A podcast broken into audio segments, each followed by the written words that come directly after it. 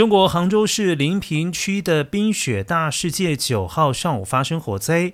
根据中国媒体报道，火灾现场搜救工作已经结束。